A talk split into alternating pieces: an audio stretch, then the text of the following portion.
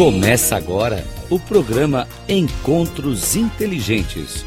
O sucesso na visão de quem chegou lá, com Mário Divo. Rádio Cloud Coaching.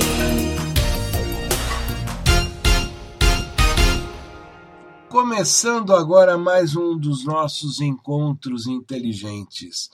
É, normalmente eu sempre faço aqui uma, uma apresentação de alguém e trago ali os comentários, as, as ponderações, ideias, sempre de alguém que chegou ao sucesso, construiu uma carreira muito legal. Às vezes eu inverto e eu me torno o, aquele que vai responder perguntas e aquele que de alguma maneira foi entrevistado e trouxe alguma contribuição para todos os ouvintes.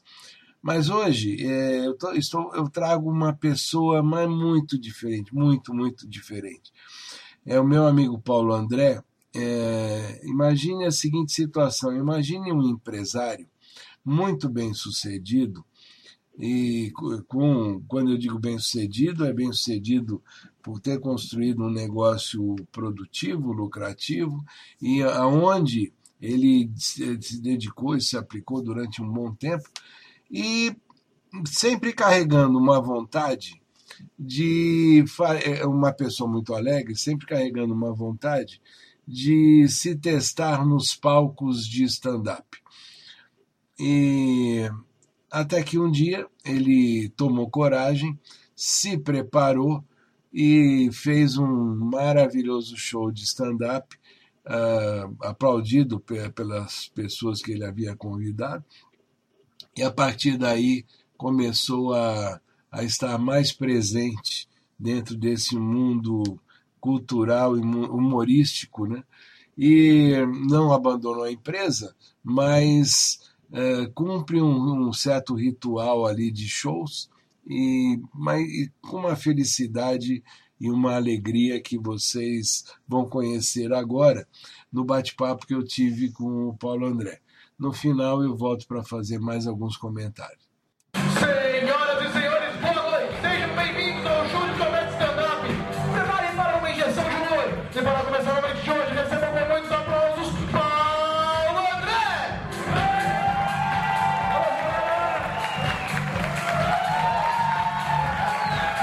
Nós estamos com o Paulo André, que eu vou deixar para o Paulo se apresentar. Ele vai dizer quem ele é. Mas eu já vou emendar com uma pergunta que eu sei que é o tema que ele gosta de trabalhar. Ô, Paulo, depois de você se apresentar e, e dizer o que que você, uh, em que que você hoje trabalha, mas eu sei que você é palestrante e fala muito sobre a vida após os 50.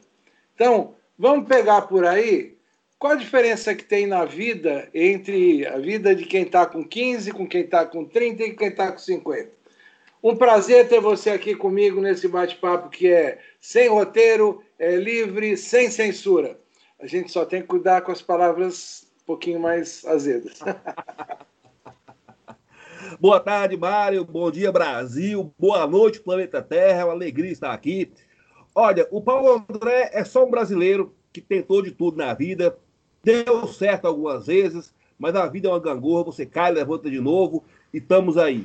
Estamos na luta, estamos na busca para ser feliz em todas as áreas que existem, a área material, profissional, sentimental, financeira, claro, ninguém pode abrir mão da parte financeira. É, eu trabalho muito com espiritualidade, mas espiritualidade sem dinheiro às vezes é difícil. Então a gente procura ter sucesso em todas as áreas. É, recentemente, é, eu, eu esbarrei com a questão curiosa. Eu, até os 10 anos de idade, eu morava no Vale de Jequitinhonha, uma cidadezinha pequena interior de Minas Gerais, e lá eu sempre tive um sonho de ser humorista e de ser palestrante, de falar em público. Fiz algumas pecinhas de teatro na igreja, tinha jeito para coisa, mas a vida me jogou por outros caminhos. E aí eu tive que ir para outra profissão, outras coisas, trabalhar, trabalhei várias coisas. Atualmente eu estou trabalhando com a terceirização de serviço de limpeza. É aquela brincadeira que a gente faz, né? Diga onde você vai que eu vou varrendo. E aí, quando eu fiz 47 anos, eu lembrei do sonho que eu tinha na infância. Falei, poxa, eu vou aproximar dos 50. É metade ou mais da metade da minha vida e eu não realizei o meu sonho. O melhor que eu esteja de situação da vida não interessa. Eu tenho um sonho guardado na alma que eu ainda não fiz. Você ainda, mora, você ainda mora em Minas ou mora em outro lugar? Não, eu estou em São Paulo agora. É, a gente nascer em, em, Minas Gerais é destino, mas depois de ir para São Paulo também é destino, né? A gente tem uma brincadeira que a gente fala que o mineiro faz um gomo de linguiça. Veio o parente para cá e vai puxando um, que puxa o outro, que puxa o outro, e Minas Gerais inteira vem para cá. Então eu estou em São Paulo hoje, sou sócio de uma empresa de serviço de limpeza, mas é, eu tinha um sonho guardado na alma.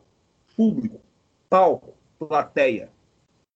E eu falei, eu adiei isso a vida inteira. Sabe aquele negócio de segunda-feira eu começo, dia primeiro eu começo? Um dia eu chutei o balde e falei, não. É o que, é o, que o Chiniachique diz que a gente fica adiando o momento do beijo?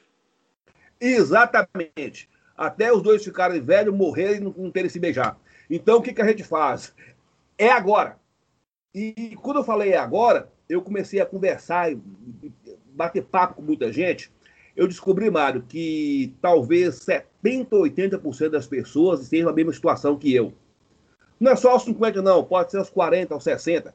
A pessoa tem um sonho, tem uma vontade, a vida, a luta pela sobrevivência, a jogou por outros caminhos e ela não realizou o sonho. Está com aquilo guardado dentro da alma e aquilo está explodindo. Eu falei, bom, eu gosto muito de contar histórias e toda a minha palestra é, é, eu conto histórias. O, tem uma história, não vou contar ela aqui, que ela é muito grande, em que a gente fala do momento X, Momento X é aquela hora que você percebe que se eu tentar agora, eu tenho 50, 60, 70% de chance de dar errado. Mas se eu não tentar agora, é 100% de chance que vai dar errado e eu nunca vou dar o beijo. Então eu falei, é agora. Mas quando você fala é agora, ah, então eu vou chutar o balde. Não. Primeiro lugar, o coitado do balde não tem culpa de nada. Segundo, você chutar o balde partindo uma aventura é a mesma coisa que você pular de um trapézio para o outro sem uma rede de proteção embaixo. Isso é suicídio. O que a gente traça e faz é um passo a passo. É não largar a sua vida que você está, não largar o seu ganha-pão e traçar um projeto. Eu tracei sete passos para a gente alcançar o sonho, para a gente chegar onde a gente quer chegar. E estou trilhando esse caminho, que é o caminho de ser palestrante e é o caminho de ser comediante. Porque 15 minutos com um comediante bom é muito melhor para a sua vida do que uma hora com um psiquiatra. Isso eu posso garantir. E aí, aí aproveitando, você, você fala de um sonho, mas na realidade você tinha dois. É o lado do palestrante e o lado do comediante. Claro que ambos se apresentam perante uma plateia, mas a finalidade de um e a do outro é, não, não é exatamente a mesma. Elas podem ter um, uma leve união em que você incorpora para o palestrante o seu bom humor e as suas histórias uh, pitorescas e para o, o, humorista, digamos assim, você se inspira na vida real. Uh, mas exatamente hoje, como, o, o, qual é o trabalho que você tem feito com mais ênfase? É desenvolver o palestrante ou desenvolver o humorista? Olha, quando eu tomei a decisão, há dois anos atrás, eu foquei muito no humorista. Fiz um curso, aprendi as técnicas, porque a gente fala de stand-up comedy. Stand-up comedy não é só você subir no palco contar piadas. Não, o comediante stand-up, ele tem que criar o seu próprio texto. Você não pode copiar piadas de ninguém. Quando você vai num show de stand-up, você vai ouvir piadas que você nunca ouviu. Isso foi desafiante, porque cada comediante pegava é, um nicho. É, se fala muito de político, se fala de, de tudo na vida. Só que hoje, Mário, as pessoas estão muito melindrosas. Qualquer coisa que você mexe, alguém se aborrece e não gosta. Então eu falei, bom, eu vou falar mal de mim. Porque se eu falar mal de mim, ninguém vai achar ruim na plateia. Só minha mãe, mas ela está lá em Minas Gerais, ela não vai ver. Se bem que um dia ela vai assistir o show, é um mesmo jeito. Mas falar mal de você é, é, não é só uma brincadeira. É você abrir suas entranhas, você pegar os seus defeitos, as suas fragilidades, os traumas que você tem, que te bloquearam na vida, que te aterrorizam. O ser humano tem fantasmas. É você pegar esses fantasmas e transformá-los é, é, em comédia, em piada. Você, em você desculpa de vez em quando eu te vou te interromper, claro. só para não perder a, o caminho. É, é, todo mundo que bate papo comigo sabe que a gente simula como se estivesse numa mesa de bar. A gente está aqui numa mesa de bar sem roteiro, só não tem. É, né, mas o café não vale. Finge, finge que é conhaque, uísque, alguma coisa. Bom, então é um vinho, pode ser também. Mas eu, desculpe eu, eu te interrompi, mas é pelo seguinte: a maneira como você está me descrevendo o trabalho do, do humorista, do, do, comediante de stand-up, uh, no sentido até dele ser seu próprio roteirista, me lembra muito o caminho do caricaturista. Aquela pessoa que, que o, quem faz caricatura, ela pega algum detalhe, alguma nuance que chame a atenção numa pessoa e transforma isso num desenho, ressaltando aquele tipo de, de nuance. Uh, que no, no caso que você está descrevendo, como humorista, você no teu roteiro coloca em palavras ou em piada uma caricatura sua. Exatamente. É, não é só a caricatura. Às vezes toda caricatura, Mário, se transforma em trauma. A pessoa que é muito alta, muito magra, muito gorda, a pessoa é muito alguma coisa, e aquilo acaba sendo um bloqueio na vida dela. Todo ser humano tem traumas de infância que não foram superados. Como disse Machado de Assis, o menino é pai do homem, seus traumas de infância estão aí, ainda. Então o que, que a gente faz? A gente pega tudo isso, não só a característica física. Eu tenho a vantagem de ter 1,90m, ser muito magro, isso dá um bom, tá? Mas não é só essa parte física, são as partes emocionais, são os traumas que você teve, são os problemas que você teve. É, teve um colega nosso é, ele era jovem, 17, 18 anos de idade, e ele teve um tumor cancerígeno. Ele conseguiu tratar, mas ele transformou toda a dor que ele tinha no tumor em piada. Isso é legal, porque incentiva quem está nos ouvindo. Olha, o seu trauma que te assombra há 50 anos pode e deve ser transformado em piada. Porque aí esse fantasma desaparece, ele vira graça, ele some. É por isso que a gente fala que rir é o melhor remédio que existe porque você transforma o bicho-papão da sua vida, seja ele qual for, em piada. Não tem demônio que aguenta ficar na frente de gente bem-humorada, ele sai correndo, não dá para enfrentar. E aí eu desenvolvi os textos e fui fazendo, fui fazendo, fui fazendo. Eu fiz isso por brincadeira. A ideia minha era só brincar, era só me divertir. Mas as pessoas que viram gostando foram pedindo mais, pedindo mais, pedindo mais, a coisa foi é, é, é, é se desenvolvendo. Uh, a gente começa no stand-up e todo mundo que começa com stand-up, o, o começo é difícil. Você não é conhecido, ninguém vai comprar um convite seu para ir te assistir porque ninguém te conhece. Então, os primeiros shows a gente faz de graça, a gente vai no bar, vai em outro, te oferece, tem que levar convidado, é uma luta. Eu fiz isso por um tempo, até que eu decidi fazer o meu próprio projeto. E o meu projeto, eu falei, só tem um jeito de ficar conhecido, é eu montar o meu próprio show. Então eu consegui alugar um espaço aqui em São Paulo, contratei alguns artistas é, é, Pode cair titular, aonde que é em São Paulo que você é encontrado para o teu show? Eu, eu, vou chegar lá, porque assim, em função da Covid, o, o, o, o projeto parou. Tá? É, a gente está fazendo um show na Zona. Norte aqui. Um projeto legal, eu fiz quatro ou cinco shows com artistas conhecidos, chamava-se de Companhia de Humor Viralizou, estava viralizando o negócio. É, eu fiz a princípio, cheguei em algumas instituições e distribuí convite de graça, dei convite, vocês fazem caridade, vende o convite, pode ficar com a renda para vocês. Eu fiz um negócio tirar. Como o negócio aconteceu, foi aqui na Zona Norte de São Paulo, muita gente viu e começaram a me chamar para parcerias. Poxa, vem para cá, vamos fazer em tal local, vamos fazer... Estava tudo pronto, eu ia lançar de forma profissional, uma faculdade aqui me procurou e me cedeu o auditório, a gente ia fazer em conjunto. Quando estava tudo pronto, entrou a Covid. Aí, show de humor não tem como você fazer. É, é, é até se faz por Skype, mas o gostoso é estar na plateia para sentir a energia da coisa. Aí parou tudo. Tem seis meses que o projeto está tá parado, mas nada em vão. Então, logo essa pandemia passe, a gente vai reativar, provavelmente, uma faculdade aqui em São Paulo, e estaremos é, abertos para mais espaços. Aliás, é... isso que você falou é interessante. Eu vi um, eu, eu, eu já eu gosto de acompanhar eh, stand-up e já vi de algumas pessoas, inclusive uma apresentação sua, em que o, o, o artista ele precisa ter o timing de, de provocar a risada e deixar a plateia dar risada.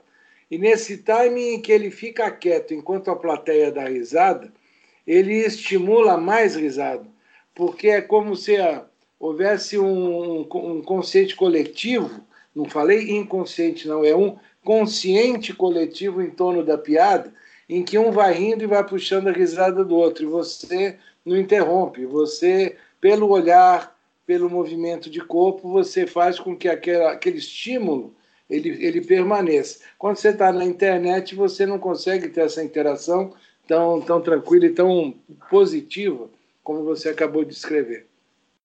Exatamente. E às vezes até, você está fazendo show, tem sempre aquele mais engraçadinho que levanta para uma brincadeira, e isso é, isso é legal, porque às vezes você fala uma piada e reveste contra aquela pessoa. Aí tem hora de só você parar e olhar para aquela pessoa, para até explode de rir, porque remete tudo, né? Com, com engraçadinho. A interação é muito importante. Você consegue fazer as pessoas rirem só com mímica, com olhar, com parar olhar mais alguém. Assim. Então, sem a gente ter eh, o público, eu resolvi dar um tempo, deixa a pandemia passar. Eu tenho certeza que tão logo essa pandemia passe, o, quem trabalha com eventos, com show, com palestra igual a gente, ou com comédia, vai ter muito mercado. O brasileiro gosta muito de estar junto, de estar abraçado, de multidão. Está proibido. Quando a coisa voltar, aí vai, o mercado vai ser grande, a procura vai ser muito grande e, sem dúvida, é, é, rir é o melhor remédio que existe. Como o stand-up parou, eu tive que. Tive, não, eu voltei os olhos para a parte palestrante, que eu vinha deixando meio assim. E aí eu desenvolvi a palestra Começar a Vida aos 50, que não é só é, é, assim, não é uma palestra que eu li num livro, vi no Google. Não, eu contei minha história.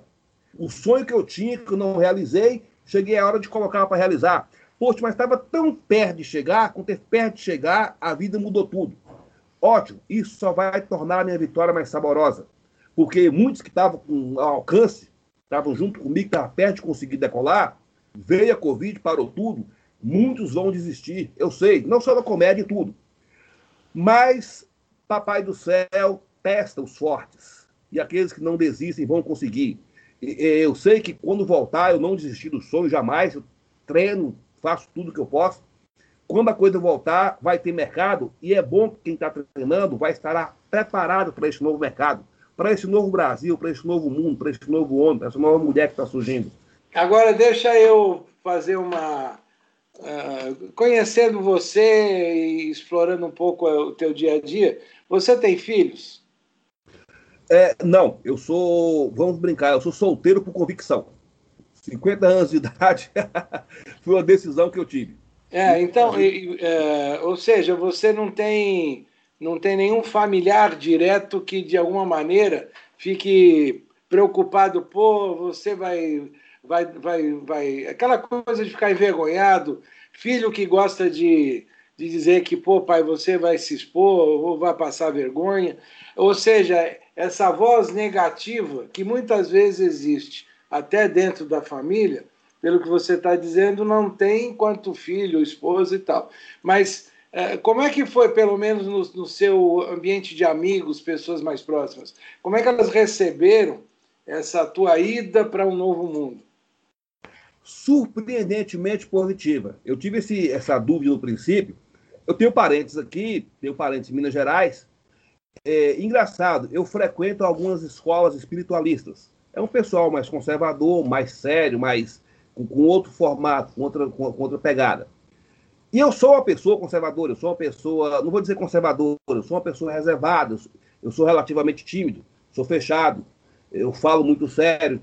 Eu falei, qual será o impacto? Quando eu lancei a ideia, nossa pergunta, isso é para valer, isso é sério? Eu falei, é.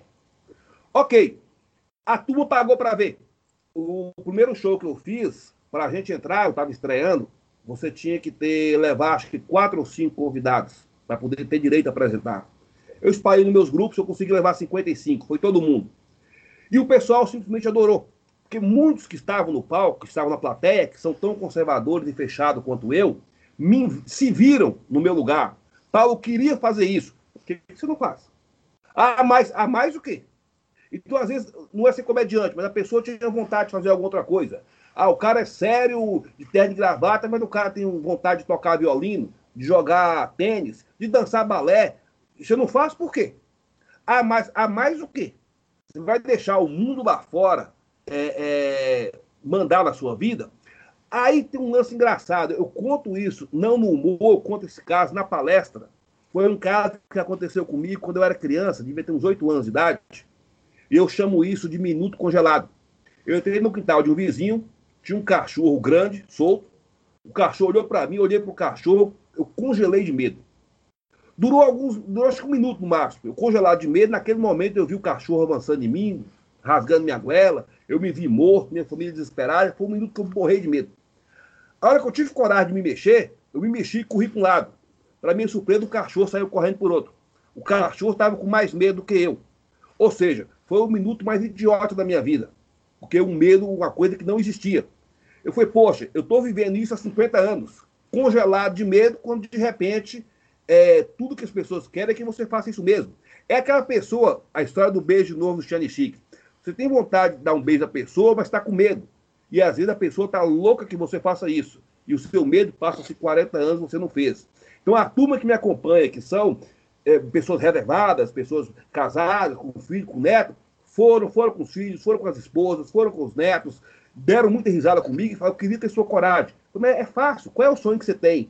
Coloque em prática. Não tem nenhum mistério, nenhum segredo. Ah, o que, que as pessoas vão achar? As pessoas adoraram. As pessoas amaram.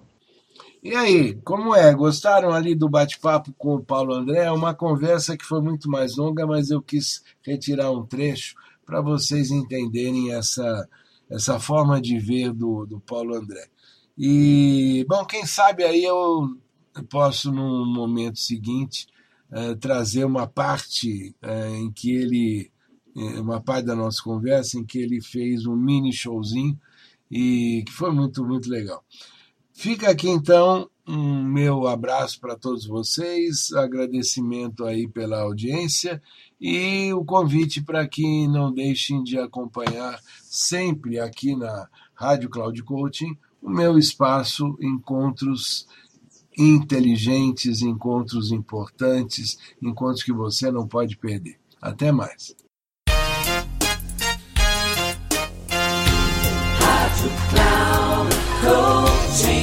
Terminando Encontros Inteligentes. O sucesso na visão de quem chegou lá, com Mário Divo.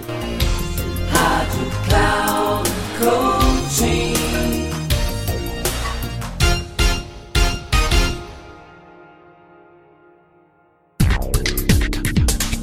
Não perca Encontros Inteligentes. O sucesso na visão de quem chegou lá, com Mário Divo. Sempre às terças-feiras, às 8 da manhã, com reprise na quarta às 12 horas e na quinta às 16 horas, aqui na Rádio Cloud Coaching.